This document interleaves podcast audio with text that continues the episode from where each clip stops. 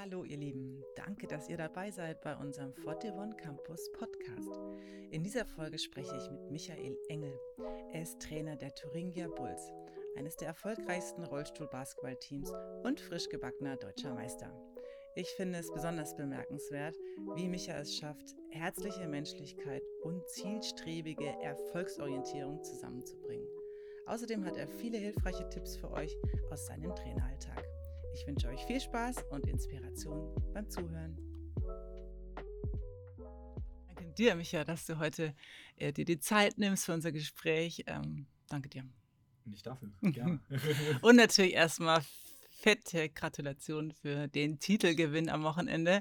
So aufregend. Ich habe äh, versucht, as much Livestream as possible zu, äh, zu bekommen. Ja, super aufregend und bin happy, dass das so geklappt hat für euch. Ähm, ja, äh, danke, ja, das ähm, auch für dich. Ja, ich meine, wir sind ja alle jetzt ein Team. Yes. so eine deutsche Meisterschaft ist schon was Schönes. also hat mich total gefreut, auch so, so well deserved, einfach so das, äh, die ganze harte Arbeit, die ihr alle reingesteckt habt, nicht nur als die Saison, sondern schon als Prozess schon schön, wenn es belohnt wird. Definitiv. Ich habe mich auch super für die Mannschaft vor allen Dingen gefreut, weil ich ja weiß, was da immer alles dahinter steckt. Und ähm, ja, das ähm, ist dann immer, das hängt dann, an, hing dann an einem Spiel. Und dann auch die Geschichte 2022, das war ja gefühlt dann alles in dieser Spiel 3 Begegnung. Also unglaublich. Aber wenn du dann gewinnst, ist natürlich alles himmelblau. Ne? Genau. himmelblau, so genau wie die Farben der Thuringia Bulls, wo du im Trainer bist, falls das, äh, genau, falls wir das jetzt auch nochmal vorstellen dürfen. Trainer der ähm, Rollstuhlbasketballmannschaft aus äh, Thüringen, aus der Nähe von Erfurt. Und da würde mich natürlich interessieren, wie du überhaupt dazu kamst, so in dieses nette äh, Erfurt oder bei Erfurt hier zum ähm, Team. Das ist eigentlich, ähm, ich kann, also ich mache mal so eine mittlere Geschichte draus, yes. weil so richtig kurz können wir sie nicht machen und so richtig lang können wir sie auch nicht machen. Also 2011, ähm, wir reisen mal zurück da habe ich die Möglichkeit gehabt, meinen Traum zu verwirklichen. Und zwar bin ich hauptamtlicher Basketballtrainer geworden hier beim Basketballclub Erfurt. Und ähm, das war so eine Kooperation mit, mit den Oettinger Rockets damals, ähm, die ja in Gotha waren und ähm, wollten quasi auch in Erfurt einen Basketballverein aufbauen. Und äh, da kam dann quasi die Wahl auf mich und ich durfte meinen Traum erfüllen. Und dann bin ich 2011 aus Berlin damals, wo ich studiert habe, hierher gekommen nach Thüringen und an meinem zweiten Arbeitstag bin ich hier ins Fit-In nach Exleben gekommen, weil mir gesagt wurde, hier ist ähm, ganz, ganz gute Bedingungen, hier könntest du vielleicht trainieren. So, und dann komme ich hier rein und dann war das wie so ein, ähm, wie so ein nochmal, nochmal so über den Traum nochmal einer oben drauf, weil hier ja auch alles ist. Also plötzlich eine Basketballhalle und ich gehe hier durch, das ist ja wirklich, ähm, es ähm, war wie so ein, wie so ein Flash. Und ähm, dann hat der äh, Chef ähm, oder Präsident, ähm, Vorsitzende von, ähm, von dem Verein hier, Lutz Lessmann. Ähm, mit dem bin ich dann ins Gespräch gekommen und ähm, dann meinte ich, Elxleben und Erfurt ist viel dichter. Ich habe damals noch in Gotha gewohnt, weil ich keine Wohnung hatte. Und dann habe ich quasi gefragt, ob ich hier nicht wohnen kann. Und dann habe ich oben neben der Halle gewohnt. Ich habe mein Fenster aufgemacht und dann war kein, gar, gar, war, nicht, war kein Sonnenschein, sondern war Hallenlicht. Das war unglaublich. Das war meine Berührung und ich habe damals in meiner WG mit Alex Halowski gewohnt. Und Alex ist damals aus, aus Weißrussland ähm, äh, nach Exleben gekommen, hat sein FSJ gerade angefangen und ähm, war natürlich ähm, der deutschen Sprache noch nicht so mächtig, ich der russischen Sprache nicht mächtig. Und dann haben wir uns auf Händchen und Füßchen da irgendwie verständigt. Das war mein erster Kontakt und dann hab ich, haben wir halt immer in einem kooperativen ja, und, und freundschaftlichen Verhältnis dann auch zusammengearbeitet über die nächsten Jahre, beim Kampfgericht ausgeholfen und so weiter und so fort. Und 2015 habe ich gedacht, ich will mal was anderes machen. Und ähm, dann habe ich hier mit Lutz gesprochen, weil er, wie gesagt, ähm, ein freundschaftliches Verhältnis mit ihm aufgebaut hat und wollte mal fragen, wie er das so sieht, was, was man so machen kann. Und dann hat er gesagt, willst du nicht bei uns was machen? Und weil wir das Marketing aufbauen müssen, weil wir der Verein dann mit der Zeit gewachsen ist. 2011 sind sie aufgestiegen in die erste Liga.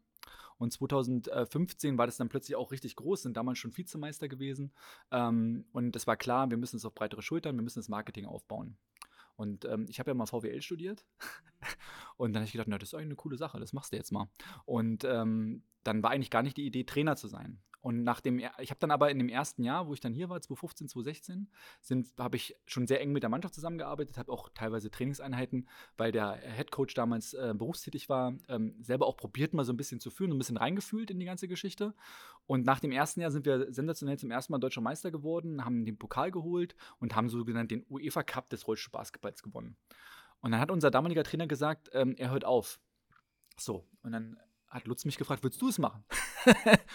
Und dann, klar, einmal Real Madrid trainieren, Bayern München, äh, äh, äh, Barcelona, das, das, das machst du jetzt, weil ich die Sportler und Sportlerinnen natürlich auch kannte. Und ähm, wie gesagt, das, so bin ich dazu gekommen und wie gesagt, nicht nur Weltklasse-Sportler, äh, sondern auch Weltklasse-Menschen. Und das war dann einfach, hat meine, meine Entscheidung damals noch bestärkt, ja. Wow, ja, das kann ich auf jeden Fall bestätigen, Weltklasse-Menschen und Sportler.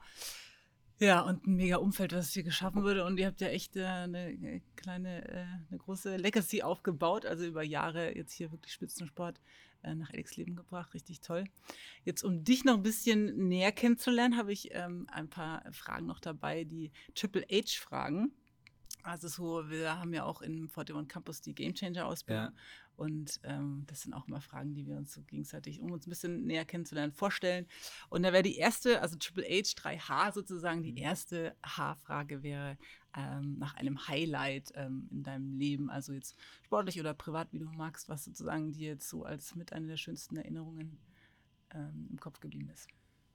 Ja gut, alle, die äh, ja mal das Glück hatten, Eltern zu werden, äh, die Geburt meiner Tochter war natürlich, ähm, das war, das war unglaublich. Äh, das war wirklich, es war wie gesagt der schönste Moment, definitiv äh, mein Privatleben ähm, und sportlich sicherlich.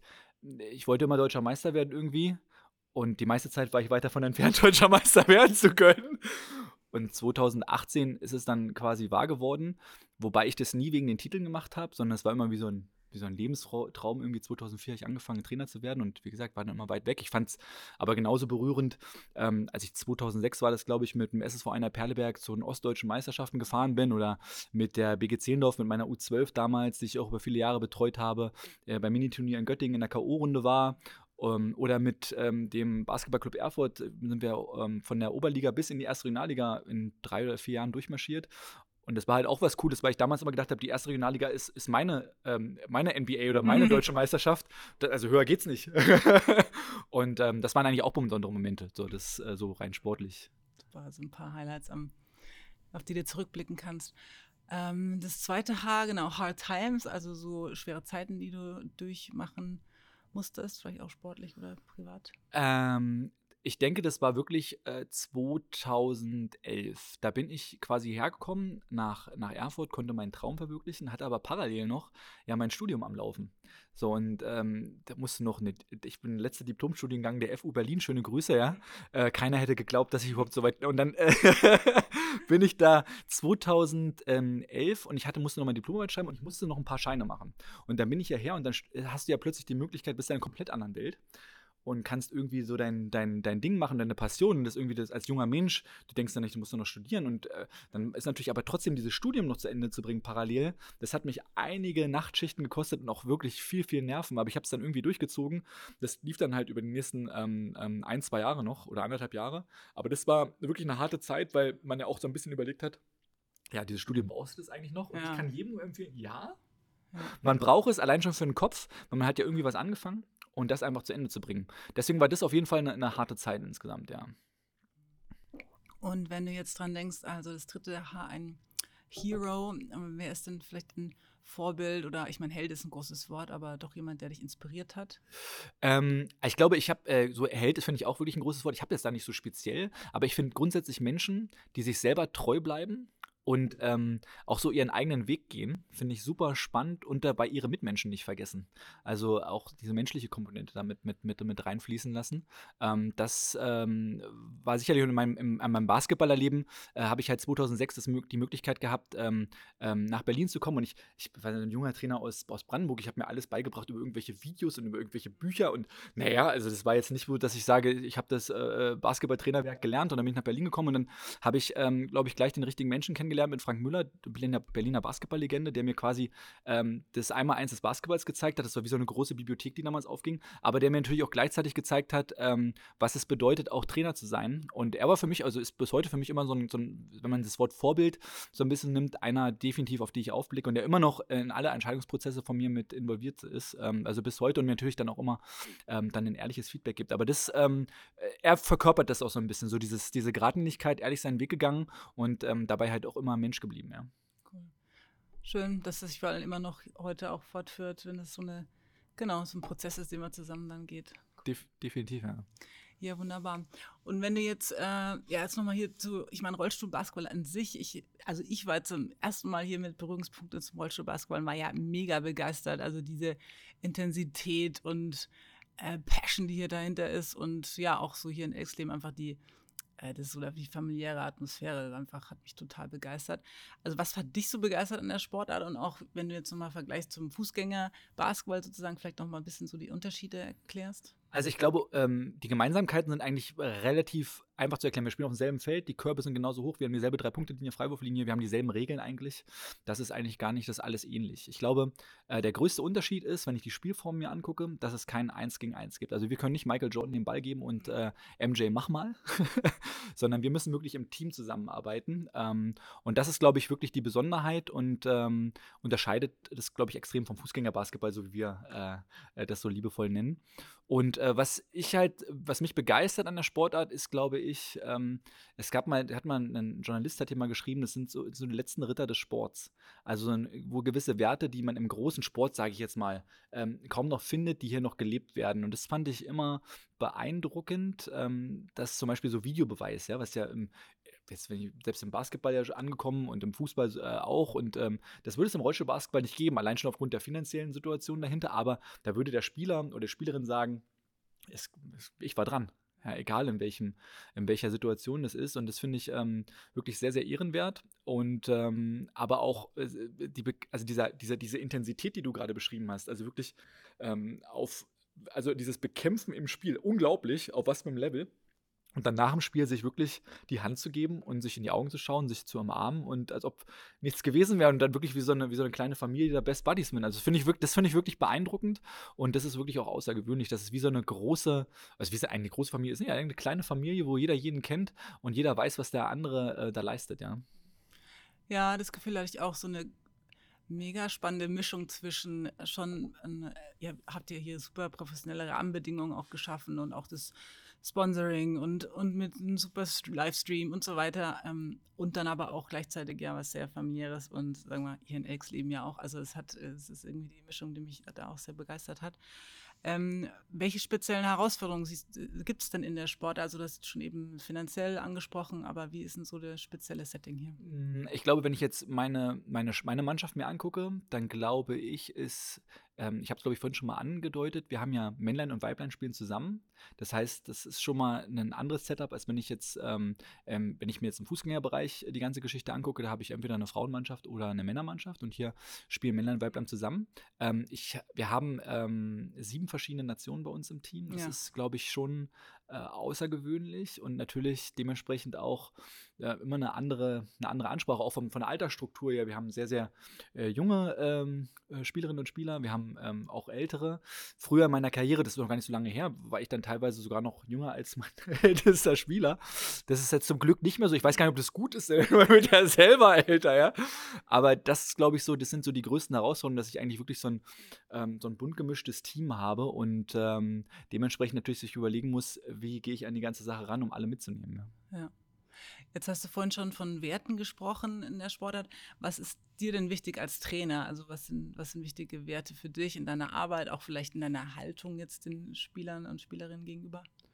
Ähm, ich glaube, was mir besonders wichtig ist, das ist aber schon immer so gewesen, dass ich die ganze Sache leistungsorientiert mache. Also ich mache hier nicht einmal die Woche das habe ich noch nie gemacht. Ähm, weder im, im Nachwuchsbereich, ähm, im Seniorenbereich noch jetzt hier bei den, hier sowieso nicht, da war von Anfang an klar, wir machen Leistungssport. Aber das war mir immer wichtig, dass ich, dass ich, wenn ich was mache, dann richtig. Und das bedeutet halt auch, dass ich diesen Leistungsanspruch, ähm, das ist natürlich im, wenn ich bei den Kiddies mir das angucke, da haben wir halt im U10-Bereich halt äh, drei, vier Mal die Woche trainiert, was ich aber auch schon okay fand, so, ja. äh, plus Spiel am Wochenende.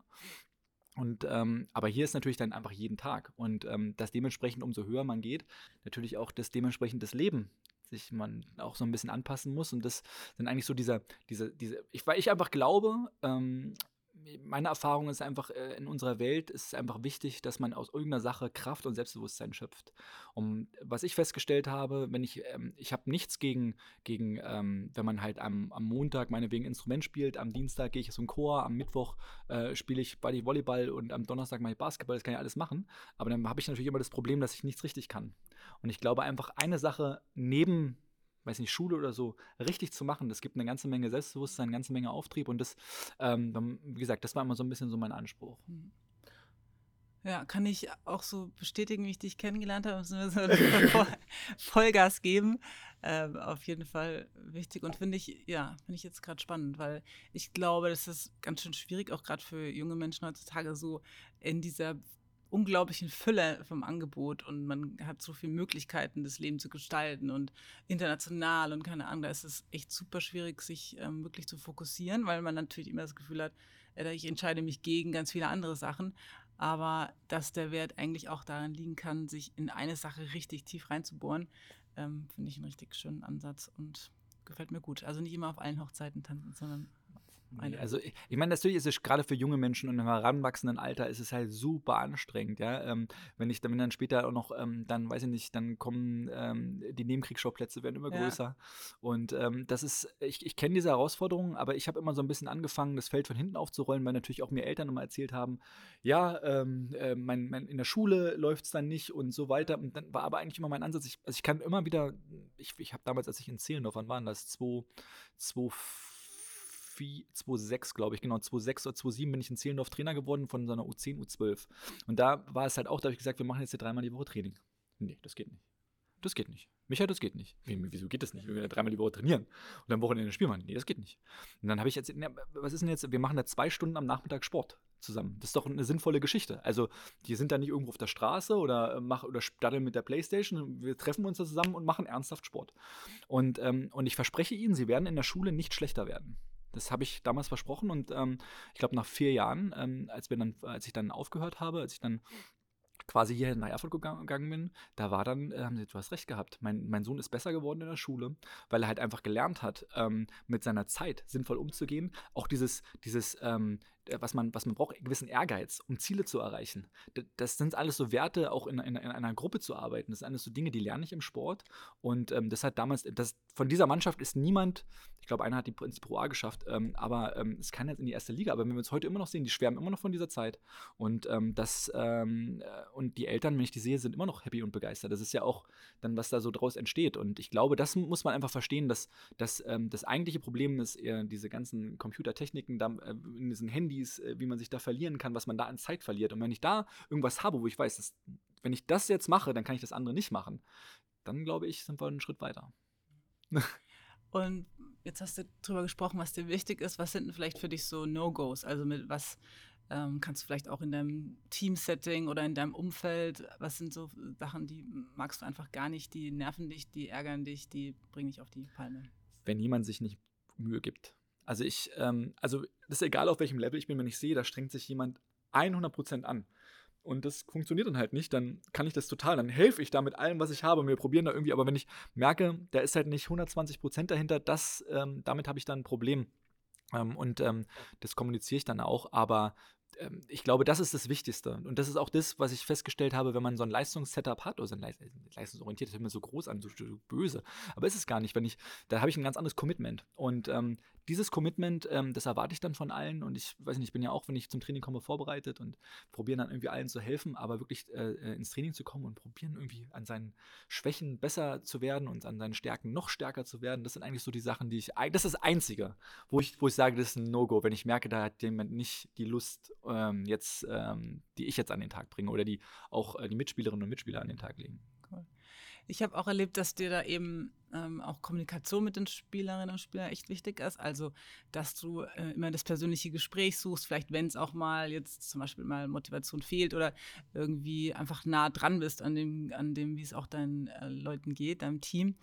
Ähm, hast du das schon immer so gehandhabt oder musstest du auch wirklich dazulernen, auf Leute zugehen und das Gespräch suchen oder auch immer versuchen, die andere Perspektive zu verstehen? War das auch ein Learning oder bist du da schon immer so ein People's Person? Also ich grundsätzlich glaube ich schon, dass ich, äh, wenn ich was kann, noch ein bisschen quatschen wahrscheinlich. Ja? Aber mich hat das ja grundsätzlich auch immer interessiert, ja. Ähm, äh, also für mich ist so diese Ehrlichkeit super wichtig. Also egal, ähm, in was für einer Situation man ist, ich glaube, das ist das Wichtigste und das habe ich auch festgestellt, bis auf Top-Level jetzt, dass das eigentlich das Aller, Allerwichtigste ist. Also egal, was, was, was ist. Also man kann ja ähm, immer, man kann ja verschiedene Auffassungen sein über gewisse Dinge. Ja. Oder man kann auch, ähm, man hat ja immer die Situation, da will jemand mehr spielen und ähm, der Trainer sieht das anders und wie kommt man jetzt irgendwie zusammen. Aber dass man sich ehrlich seine Meinung sagen kann und ich glaube, das ist dann zumindest eine Grundlage, auf der man dann irgendwie aufbauen kann und arbeiten kann. Das ist, denke ich, das, das, das Allerwichtigste in der Kommunikation und natürlich dann am Ende halt auch diese Verlässlichkeit. Wenn ich jemandem etwas sage, dann muss es dann natürlich auch, und ich gebe irgendeine Zusage oder was auch immer, dann muss ich natürlich auch das verlässlich äh, einhalten. Also ich glaube, das ist ganz, ganz wichtig, ähm, um dann am Ende auch ähm, dann die dementsprechende Reaktion zu fordern. Wenn ich dem sage, wenn er, also, oder die, oder keine Ahnung, ähm, man ist unzufrieden mit der Spielzeit und ich sage, im nächsten Spiel spielst du in 20 ja. Minuten. und dann, so, und dann ist, äh, ja. im nächsten Spiel passiert es nicht, da habe ich natürlich gar nichts gewonnen. Ähm, sondern ich muss halt schon irgendwie die Situation sehr, sehr ehrlich beschreiben und ähm, dann dementsprechend dann auch ähm, in der Folge ähm, einhalten, ja, was da besprochen wird. Aber ich, so bin ich eigentlich immer ganz gut gefahren und das ist natürlich auch nicht immer einfach. Ich verstehe das, gerade für, es glaube ich, egal äh, in welchem Alter man ist, es ist nie einfach, jemandem zu sagen, ähm, ähm, aus dem und dem Grund geht es jetzt halt nicht weiter. Aber ich habe festgestellt, viel schlimmer ist es, wenn man Dinge verschleppt, für beide Seiten. Und ähm, deswegen rechtzeitig da irgendwie rein ins Gespräch und äh, probieren auch mal ein Gefühl dafür zu bekommen. Ähm, was denkt die andere Seite? Manchmal ist es auch so, das sehe ich, genauso. Und dann äh, ist es halt viel, viel einfacher im Umgang dann. Ja. Genau, Kommunikation ganz wichtig. Und ist natürlich auch äh, speziell challenging bei euch jetzt nochmal mit den verschiedenen Kulturen, den verschiedenen Sprachen. Also das habe ich hier auch erlebt. Das ist ja nicht nur, dass man sich auf einer Zweitsprache unterhält und ihr habt ja als Teamsprache auch Englisch, aber einfach auch, was man kulturell als ähm, einfach als Werte mitbringt und manche sind da eben offener, andere nicht. Also das war ja bestimmt auch, ist ja auch immer jedes Mal neu spannend, wenn der ins Gespräch gehst. Äh, definitiv. Ich meine, wir haben, ich habe ja auch, ich finde es auch super spannend. Ich habe damals in, in Berlin in einer Sechser-WG gelebt. ich habe da wirklich auch mit, mit allen Kulturkreisen zusammengelebt. Ja. Also, ähm, und fand das schon super spannend. Und hier ist es auch besonders, würde ich sagen. Ähm, und ich finde das auch wirklich ähm, richtig interessant, was ähm, ähm, wie die Menschen einfach verschieden ticken und wie du auch dann lernen musst, dementsprechend verschiedene Ansprachen zu tätigen. Also wenn ich, wenn ich jemanden aus Spanien habe, ist natürlich ähm, ein, ein, anderer Schnack, als wenn ich ja. jetzt äh, jemanden aus Osteuropa habe. Ja. Und das ist wirklich ähm, super interessant und wie gesagt, mit den Jahren ist es ja auch so, und das glaube ich ist auch noch ein großer Punkt, die eine, die Herausforderung, die ich vorhin wahrscheinlich nicht genannt habe, ist, dass ich natürlich jetzt seit sieben Jahren in, in fast dem gleichen Setup bin. Also äh, viele ähm, kenne ich jetzt schon seit sieben Jahren und das natürlich, man, man kennt sich dann in- und auswendig. Das ist auf der einen Seite, glaube ich, gut, weil genau das ich dann, ich kenne, wenn jemand in meine Halle reinrollt, kenne ich den Gemütszustand. Ich brauche ihn gar nicht angucken. Ich kenne das wahrscheinlich so mittlerweile am Rollen, ja. Ähm, aber man muss natürlich dann auch immer mit seiner Stimme auch immer wieder neu arbeiten. Und das, glaube ich, dann immer so ein bisschen so auch die, die, die, die Herausforderung. Aber wie gesagt, das ist so ein bisschen so der, der Punkt dazu. Das spannend zu halten, sozusagen. Ja. Und ähm, ja, besondere Herausforderung ist natürlich auch überhaupt im, äh, im Dasein als Trainer, als Trainerin, dieses, also wir haben ja eben das große Thema auch diesen Monat ist äh, Selbstmanagement. Also man muss da eben genau seinen Tags, natürlich ist das Training vorgegeben, aber sonst äh, alles selbst einteilen und auch gucken, dass man da gut für sich achtet, weil ähm, ja, man hat ja die Passion meistens zum Beruf auch gemacht und da sozusagen sich gut zu, zu strukturieren, aber auch zu disziplinieren und also da gibt es bestimmt auch viel zu lernen auf dem Weg. Ähm, ja, ähm, ist ja mal so ein bisschen so die, die, die, die, ich bin ja da, ich glaube, das, wo es bei mir so ein bisschen anfing, ich habe 2015, als ich hier Trainer geworden bin, in demselben Jahr ist meine Tochter geboren worden. Und das war die wichtigste Entscheidung in meinem Leben, denn ich wusste, wir, wir als Trainer, wir haben ein großes Problem. Und zwar, wir haben unsere Passion und wir verlieren uns in dieser Passion.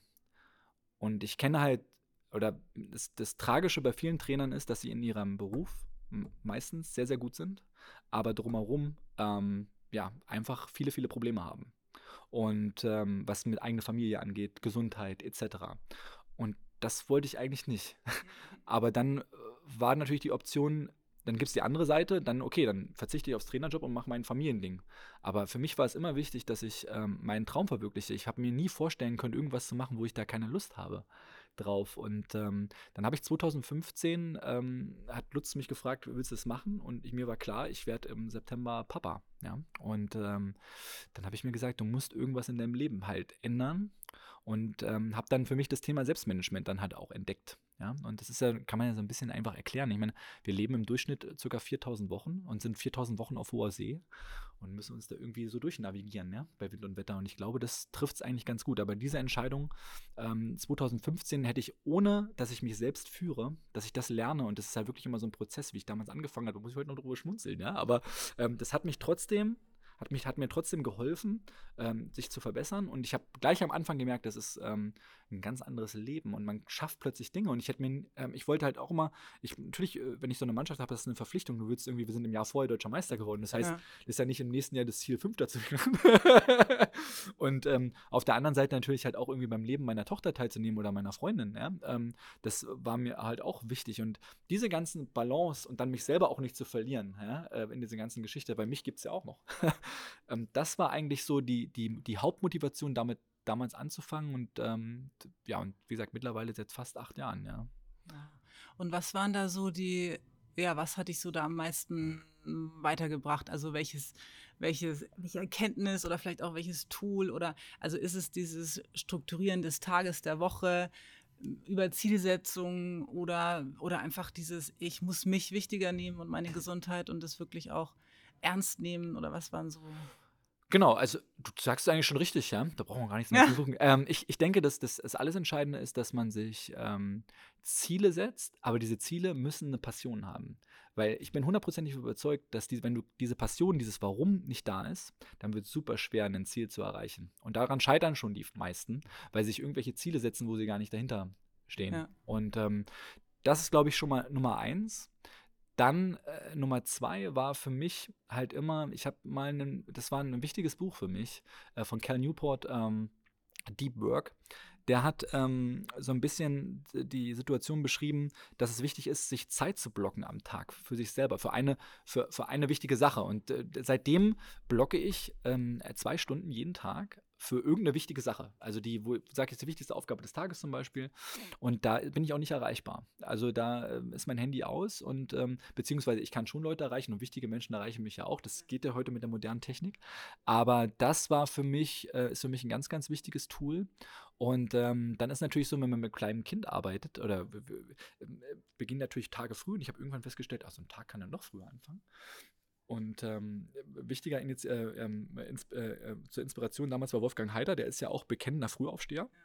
Und dann ähm, habe ich mich mal so ein bisschen mit Miracle Morning auseinandergesetzt und ich, äh, auch da eine Entwicklung. Ich habe da irgendwie damals mal um vier bin ich angefangen. Jetzt äh, probiere ich mal so irgendwie um fünf. Ähm, aber ich merke so, diese Stunde am Morgen ist, ist super, äh, super wichtig, ähm, um halt einfach, und jetzt kommt dein Punkt, den Tag zu planen. Also ich bin ein großer Freund von handschriftlichem Planen. Ich habe auch mal also es digital gemacht. Ja? Also, ähm, aber dann diese To-Do-Listen, das Problem ist ja irgendwie, nächste Woche warten auf dich 123 To-Dos. Da hast du ja. gar keinen Bock mehr auf ja. die nächste Woche. ähm, und da schreibst du auch dann irgendwie alles auf. Und äh, in so einem handschriftlichen äh, ähm, Plan hat man dann den Vorteil, da muss ich mir ja jedes Mal neu überlegen, ob ich diese Aufgabe, ob die jetzt wirklich ja. wichtig ist. Und ich durch dieses Schreiben habe ich ja auch immer diese, diese, wenn ich Ziele habe, also das ist wesentlich einfach. Ich glaube, es ist ein ganz, ganz wichtiges äh, Werkzeug, dass ich handschriftlich plane und da kann ich immer wieder so ein Bullet Journal, ich habe immer gedacht, da muss man so malen können. Ja. Ich bin ja gar kein Maler. Ja. Aber die Idee ist ja eigentlich dahinter, ähm, dass ähm, man eigentlich nur, äh, ja, wie so ein Journal führt. Und äh, da muss ich nicht malen für. Und ähm, habe dann mittlerweile auch so, wie so ein kleines ähm, äh, Kalendarium, mit dem ich arbeite, damit ich halt nicht immer irgendwas äh, vorzeichnen muss. Aber damit kann halt aus meiner Sicht jeder anfangen. Und dann glaube ich, das Aller, Allerwichtigste ist, das hört sich jetzt so krass diszipliniert an und alle denken, was ist für ein Typ, der irgendwie äh, das wird immer, ähm, das ist nicht so, dass alles perfekt läuft. Zum Beispiel, ich, also jeden Tag schaffe ich es nicht, um fünf aufzustehen. Also heute bin ich um dreiviertel sechs aufgestanden. Also okay, eine Dreiviertelstunde vorher. Ähm, oder man steht dann mal um 6.30 Uhr auf ähm, oder äh, also mit, mit, mein, mit meinem Mädel zusammen, das ist jetzt überhaupt gar kein Problem. Oder ich schaffe es mal nicht, einen, einen Tag komplett vorzuplanen. Und was ich immer sagen kann, ist, ich, ich denke mir morgen aus, wie sollte dieser Tag aussehen? Es klappt nie. das klappt nie. Ich denke mir immer, wieder nicht geschafft. Ähm, aber ich glaube, das ist ganz wichtig, dass man, dass man immer wieder erlaubt, dass es ähm, Quatsch ist, da irgendwie perfekt zu sein. Und ich glaube, mit dem Baustein ähm, fahre ich jetzt eigentlich ganz gut die letzten Jahre. Ja. Ich glaube auch, dass es total, also es wird auch immer wichtiger für uns alle, sich das wirklich ernst zu nehmen und das ähm, ja, für sich Wege zu finden, auch immer mal ja, da auszusteigen. Und ich glaube, ich glaube immer noch nicht, dass wir es richtig ernst genug nehmen an vielen Stellen. Und deswegen finde ich es total wichtig, dass du, ja, dass man einfach für sich auch nochmal reflektiert und guckt, sich Inspiration holt, wie, was gibt es für Tools, was kann man machen und fängt ja schon an mit äh, ein paar Mal am Tag sich eine Minute für sich zu nehmen, mal in sich reinzuhören, hey, wie geht's mir eigentlich? Und weil, wenn wir immer so im Go, Go, Go sind, dann geht man eben so schnell über seine Grenzen drüber, über das, was eigentlich gerade angesagt ist und ähm, immer dem Plan hinterher, anstatt mal zu gucken, ja, was ist denn jetzt eigentlich angesagt? Also genau, also ich glaube auch diese ganzen, ähm, man wird ja den ganzen Tag ähm, zugespammt ja. durch irgendwelche Bildschirme, man ist den ganzen Tag erreichbar und ich finde es halt immer wieder, also, das ist fast schon, also das hat schon fast so was wie sowas, ähm, ähm, ja, äh, das, äh, wenn, Menschen das sehen würden, wie ich da morgen sitze, beziehungsweise ich habe da so einen Bleistift und schon das Anspitzen ist wie so eine kleine Zeremonie. und, ähm, aber ich freue mich da Tag wie ein kleines Kind, diesen Tag zu planen, den anderen Tag abzuschließen. Ja. Und ähm, äh, weil einfach diese Ruhe da ist, aber auch dieses ähm, zwei Stunden sich konzentriert auf eine Aufgabe zu konzentrieren, ja. ohne Ablenkung. Ja. Also ich glaube, viele verstehen gar nicht, wie viel mehr Zeit ich eigentlich dann habe. Weil es immer wieder gesagt wird, oh, das schaffe ich alles nicht. Natürlich, wenn ich alle fünf Minuten unterbrochen werde, dann ich mich wieder reinfuchsen muss, dann komme ich natürlich nicht weiter. Aber dieses Unterbrechen killt dich. Und deswegen habe ich ähm, die, wirklich diese, diese ich habe ein, zwei Aufgaben am Tag, die super wichtig ist, die irgendwie, die mich dann weiterbringen in meinen Zielen. Und da darf ich dann nicht gestört werden. Und wenn ich da fokussiert, da ist man wie so ein Flow drin. Diesen Flow, den brauchen wir einfach wieder. Ja. Und ähm, das halte ich für super wichtig. Und das ist in der heutigen Zeit, wenn wir, äh, wir haben ja teilweise gleichzeitig ein Handy an, ein Tablet an ja. und dann glotzt du noch einen Bildschirm an. Das, äh, dann noch, also so viel Input, ja. ähm, das können wir gar nicht verarbeiten. Ja, ich genauso. Und ähm, wenn du jetzt ja auch, sagen wir mal, auch nochmal für dich sorgst im Sinne von, du hast ja auch eine Menge Druck hier im Sinne von, ja, jetzt eben zum Beispiel wie am Wochenende, also Finalserie und es kommt wirklich die ganze Saison auf dieses Endspiel. Ich meine, ähm, genau, dieses Performance under Pressure. Also wie, was hilft dir mit Druck umzugehen? Und so wie wir auch gesprochen haben, wie ich dich wahrnehme, ist das ja eher so, boah, cool, das ist eigentlich ein richtig tolles Spiel. Das, das sind doch tolle Momente. Äh, aber was, was hilft dir, mit Druck umzugehen? Ja, dank dir atmen. genau. Das kann ich wirklich äh, jedem empfehlen. Also das ist wirklich äh, sensationell, ähm, einfach sich äh, kurz zu, zu sammeln, zu atmen, kurz zu visualisieren, was will ich da eigentlich machen, was erwartet mich da. Ähm, das ähm, hilft sehr. Aber grundsätzlich hast du schon gesagt, wir, wir spielen ein Spiel. Ähm, es geht hier nicht um Leben und Tod. Es, äh, der Kühlschrank ist voll. Das, die Wohnung ist warm. Ähm, ähm, also bei uns, also das ist jetzt quasi ähm, ne, ein Spiel. Ich habe damals schon mit meinen Großeltern super gerne gespielt. Äh, wir haben immer Karten gespielt. Natürlich wollte ich gewinnen, ähm, aber wenn es dann nicht funktioniert, haben wir dann wieder gespielt. Also das, es gibt dann ein nächstes Spiel. Und ähm, das ist, glaube ich, wichtig. Und jetzt bezogen auf Spiel 3, jetzt am Wochenende, wo es um alles ging, war es, ähm, ich habe zu der Mannschaft auch vorher gesagt, mein ganzes Leben, als ich vor 20, über 20 Jahren angefangen habe, als Trainer zu arbeiten, war halt immer so ein Spiel. Ist geil. So ein, da wirst du doch mitmachen. Und ähm, deswegen äh, ging es gar nicht darum, irgendwas zu verlieren oder irgendeinen Druck aufzubauen, sondern äh, cool, dass ich dabei sein darf. Und ich denke, wenn man das einer Mannschaft dann auch vermittelt, dann ist da, entsteht da auch was, eine ganz andere Dynamik, als wenn jetzt irgendeine Last, ja, was ja immer damit verbunden wird, ähm, dann noch mit reinspielt, weil das äh, ähm, ist dann, dann eher hinderlich als förderlich. Ja. Ja, das ist, das ist toll, dass du das so sehen kannst. Da bist du auch echt äh, mein Lehrmeister im Sinne von, ähm, also ich, ich teach es zwar oft so, aber ich finde es manchmal wirklich auch challenging, das so, so, so zu denken, im Sinne von nicht an die negativen Konsequenzen und nicht da reinzugehen, auch äh, kopfmäßig so, oh, was passiert, wenn wir das jetzt verlieren? Oh Gott, das wäre so schrecklich. Und ähm, das ist mir eigentlich schon klar, dass das nichts bringt sozusagen. Und trotzdem finde ich das wirklich, also ein Training. Man muss sich trainieren, auf das zu fokussieren, ähm, was, was positiv ist. Äh, ja, ohne Frage. Aber äh, wie gesagt, dieses, die, ich glaube, dieser, dieser Spielgedanke ist ganz, ja. ganz wichtig bei mir. Und ähm, bei mir war es dann auch so, dass ich, ähm, als ich 2015 aufgehört habe, als, ähm, als Trainer hier in Erfurt zu arbeiten, habe ich eigentlich gedacht, das war es jetzt. Also, das war meine Basketballtrainerzeit. Ich habe ja nie damit gerechnet, dass ich hier Trainer werde. Das war nie mein, mein Bestreben. Und ähm, ähm, deswegen war das jetzt nochmal für mich wie so ein, oder ist noch wie, wie so ein Bonus. Also du genießt dann irgendwie jeden Tag und du gehst, glaube ich, auch ganz anders an die ganze Sache ran, als wenn du jetzt ähm, ähm, also für mich ist dann jeder Tag wie so ein Geschenk gewesen. Und wenn du dann noch eine Mannschaft hast, ähm, die auch jeden Tag irgendwie so mit so einer Freude da reinkommt, ja, äh, da kannst du ja nicht anders als zurücklächeln. Ja, also das, äh, das darf man ja wirklich, wenn man jeden Tag trainiert, teilweise zweimal am Tag, und du machst ähm, das über sieben Jahre und man kennt sich in- und ja. auswendig und die kommen immer noch. da bin ich da schon spektakulär, ja. Also. einiges richtig gemacht haben. Ja.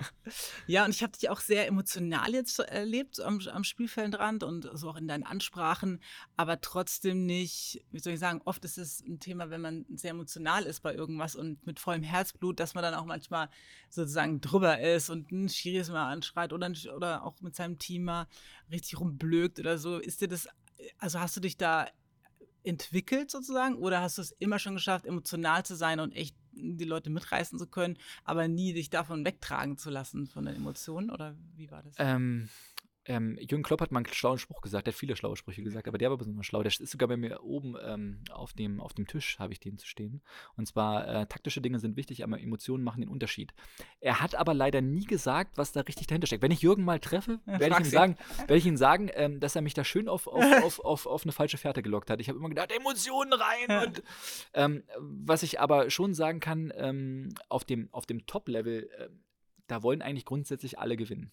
Da gibt es keinen, der sich nicht anstrengt. Also die wollen alle gewinnen. Es gibt aus einem bestimmten Grund sind sie da oben angekommen und die wollen gewinnen. Die haben dieses, diese, dieses in, äh, innen drinne halt einfach. Das heißt, wenn ich das da mit meinen Emotionen noch reinkomme, dann sind die wahrscheinlich jetzt nicht ähm, schlecht, wenn man die richtig einsetzt, weil die Mannschaft nochmal pushen kann, jeden Einzelnen nochmal pushen kann. Aber ich habe auch schon viele Spiele aufgrund von Emotionen verloren, weil ich dann ähm, meine Gedanken und mein, mein, meine Strategie dann einfach auch verloren habe, weil ich mich dann plötzlich mit Schiedsrichtern auseinandersetze, ja. mit, ähm, ähm, mit irgendwelchen Entscheidungen, aber auch mit, mit, mit Spielern dann nicht richtig kommuniziere und dann die verkehrte Entscheidung treffe. Und das ist, glaube ich, ganz wichtig, dass wir immer eine Balance finden, weil ich glaube schon, dass Emotionen immer innerhalb einer Mannschaft ähm, das gewisse Extras extra noch mehr herauskitzeln können. Aber ich muss diese Balance finden und ich kann nicht die ganze Zeit da rumschreien wie ein Irrer. Und ich sage, wie gesagt, ganz klar, ich habe hab große Spiele, ähm, wo es um deutsche Meisterschaften ging, ähm, verloren aufgrund von Emotionen, äh, wo ich zu viel reingesteckt habe. Aber das ist dann immer ein Lernprozess. Und ähm, wie gesagt, ich, ich, ich hoffe, man, man, sieht, ich bin das noch nicht so alt, ja. Weiße Bart, äh, naja, aber sonst. Äh, und ähm, ich, das, das, man, man lernt ja immer mit der, mit der Zeit dazu, aber wirklich, ähm, ähm, es hängt immer viel damit zusammen, ähm, dass man auch offen ist dafür und sich dann auch immer weiterentwickeln möchte. Also wenn man sagt, man ist nur dieser klassische Typ von Trainer, dann ist man irgendwann, ist, glaube ich, irgendwann vorbei.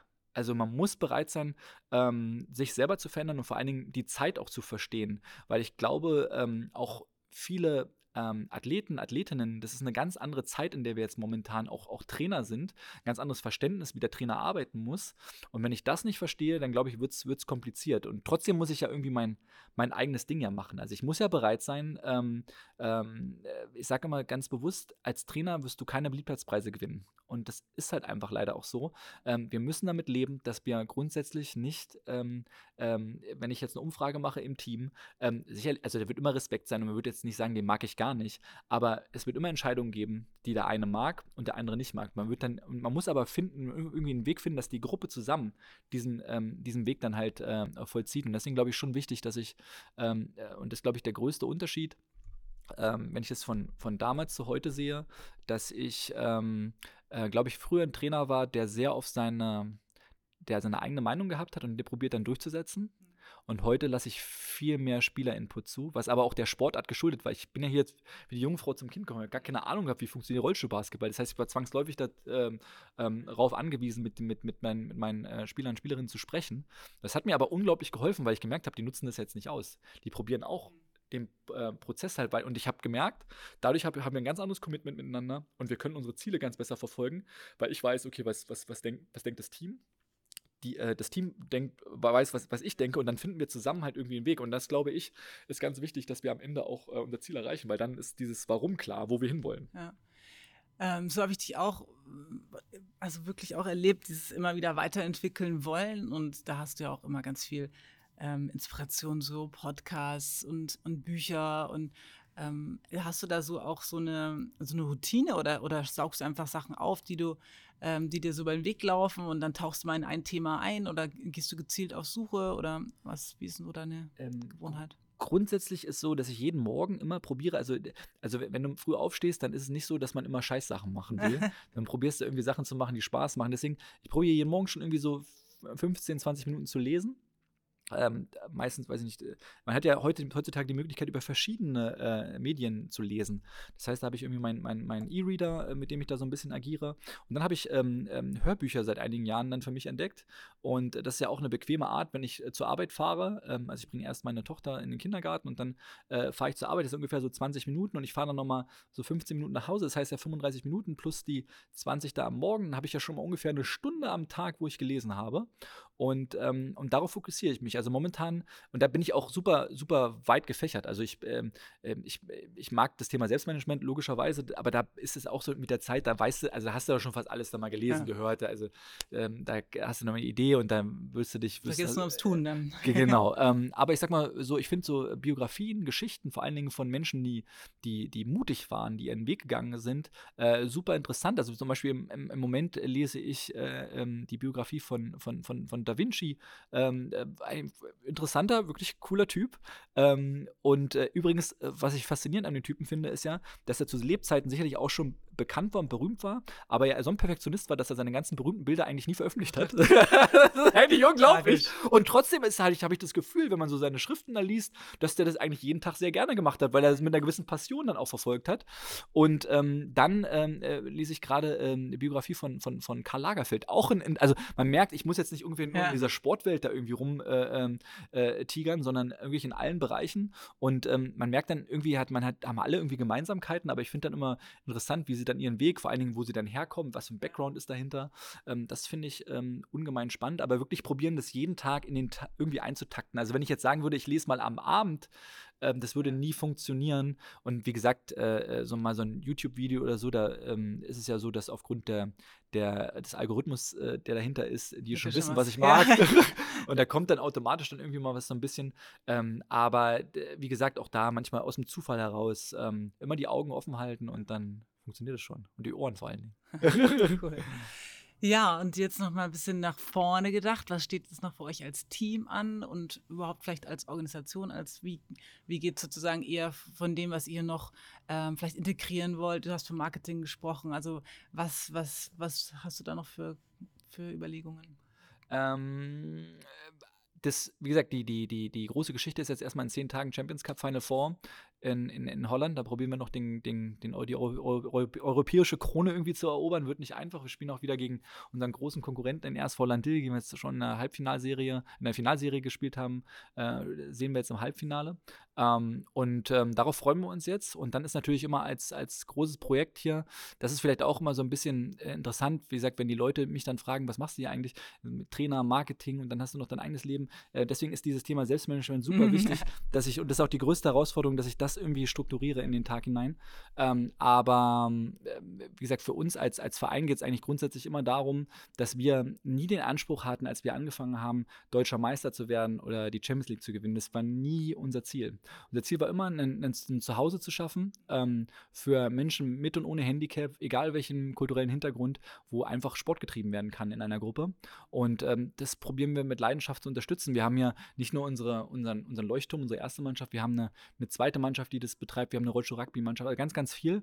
Und ähm, wir wollen so ein bisschen so dieses, dieses, diese Thüringer Bulls-Werte in die Welt tragen. Und ähm, da sind wir ja sehr aktiv auf sämtlichen Medien. Und ähm, deswegen zum Beispiel ist so eine, so eine, ähm, sag ich mal, so eine, so eine, so eine Message, die wir heute nach draußen tragen können über den Podcast natürlich auch cool. Ähm, das ist eigentlich so ein bisschen unsere Passion, der wir uns verschrieben haben. Toll, tolle Passion. Äh, ich freue mich sehr, auch irgendwie Teil jetzt hier der Family zu sein und ähm, danke dir nochmal fürs Gespräch und überhaupt für die ganzen Inspirationen, die ich im Laufe genau, seit uns kennen, schon von dir äh, erfahren durfte und mich da auch weiterentwickeln durfte. Danke, Micha. Danke, Silke. Wir haben zu danken. Mhm. Wir haben zu danken. cool. Dankeschön. Danke an euch fürs Zuhören. Ich hoffe, das Gespräch hat euch genauso viel Spaß gemacht wie mir und euch für euren Alltag inspiriert. Bis zum nächsten Mal.